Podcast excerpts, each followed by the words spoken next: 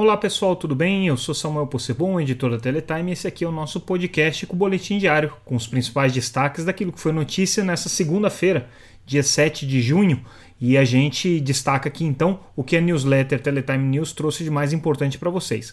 Se vocês ainda não acompanham a nossa newsletter, não acompanham o nosso site, entrem lá www.teletime.com.br.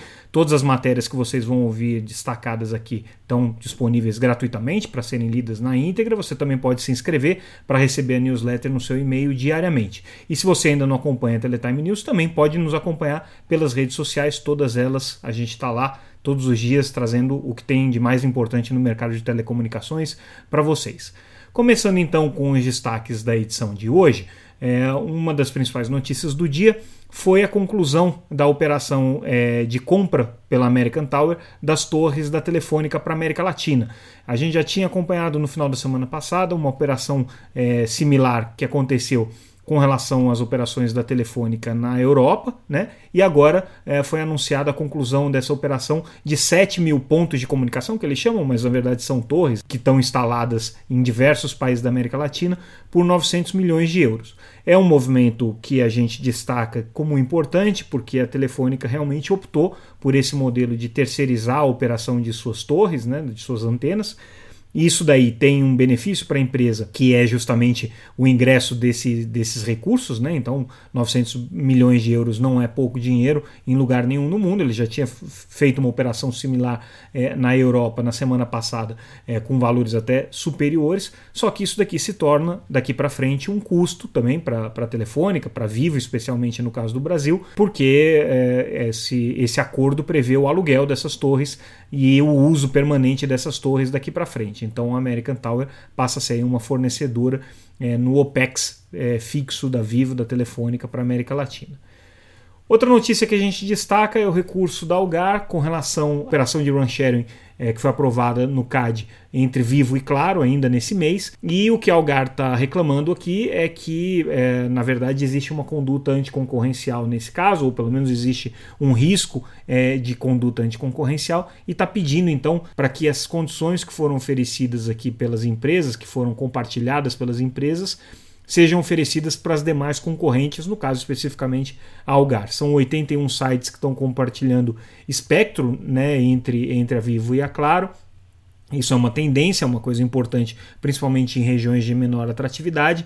É, a, as, as, operadoras, a Vivo também tem parcerias com a TIM nesse sentido, é, a Claro tem algumas parcerias com a Oi, então run sharing é uma regra já bastante seguida aí pelo mercado em termos de compartilhamento.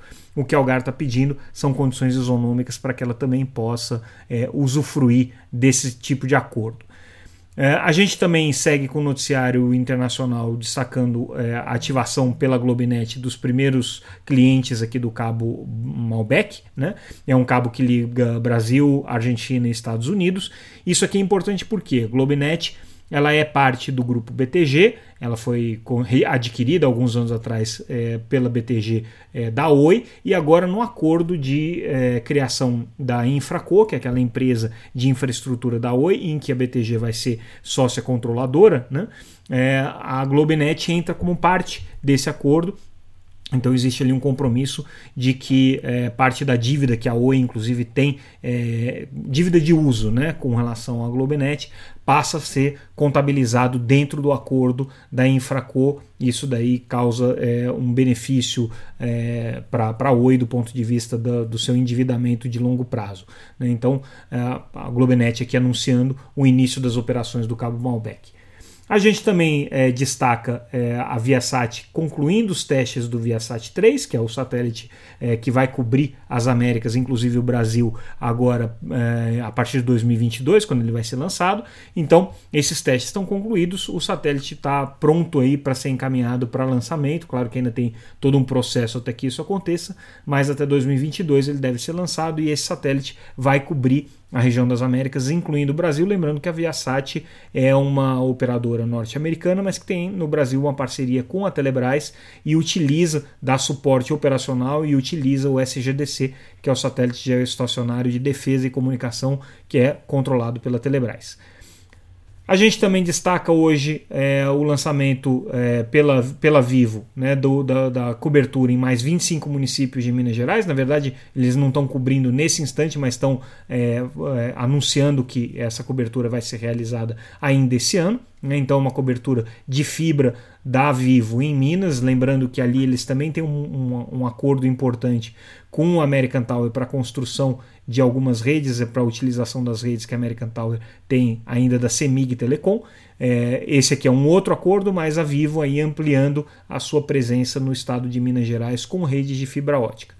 A gente já tinha destacado no podcast é, anterior a entrada da BrisaNet com o pedido de abertura de capital. Né? Agora a gente é, reproduz essa matéria, então quem ainda não teve oportunidade de ler, vale ler, porque a BrisaNet é um dos principais players aí do mercado brasileiro de banda larga entre os players regionais, entre os atores regionais, e agora é, vai abrir um processo de capitalização através de ações, de venda de ações em bolsa. Isso é importante porque fortalece o grupo não só para manter a sua estratégia de fibra, mas também para uma eventual entrada agora no mercado de 5G, que é uma coisa já prometida e já esperada.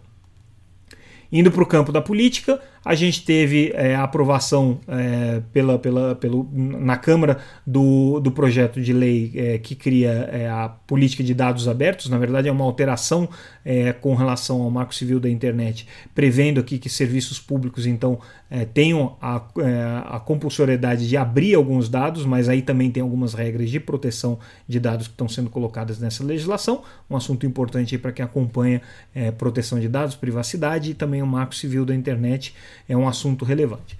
E para a gente fechar, eu queria destacar um aspecto muito interessante que é, aconteceu. A notícia em si ela não é de grande, de grande impacto, é simplesmente o anúncio do, da contratação de uma consultoria para avaliar a gestão de espectro pela Anatel. A Anatel está contratando essa consultoria.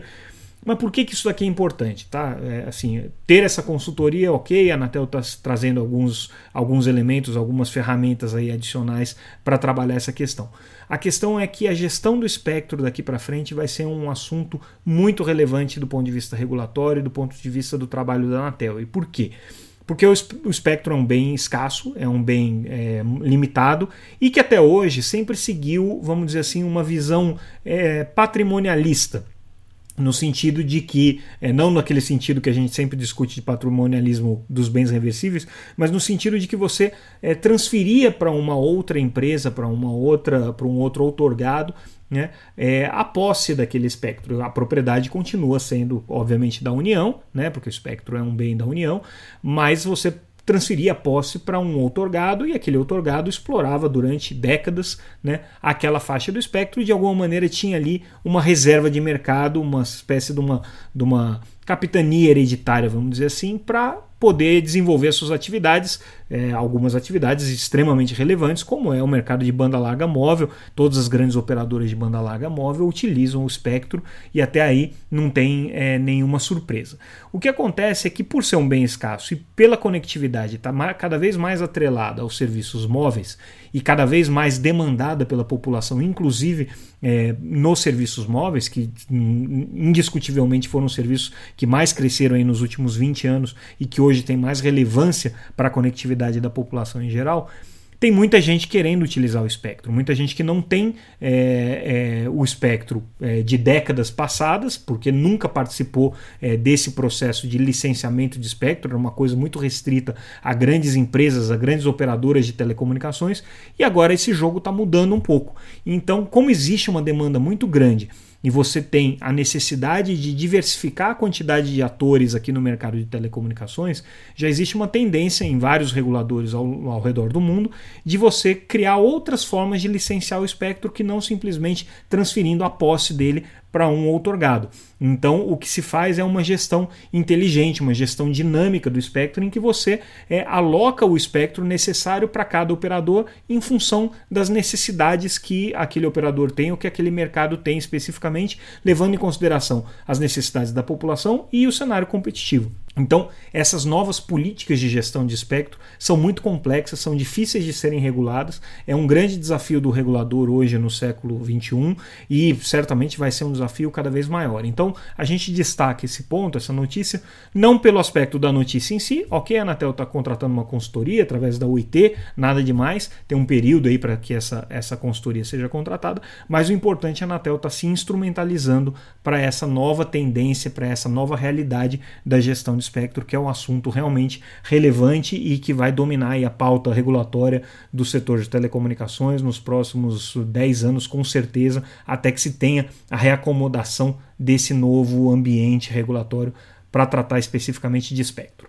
Bom, pessoal, é isso. Eu fico por aqui então. Esse foi o nosso podcast dessa segunda-feira. É, e voltamos então é, na, na, próxima edição diária é, com mais notícias do Teletime News. Ficamos por aqui. Um abraço.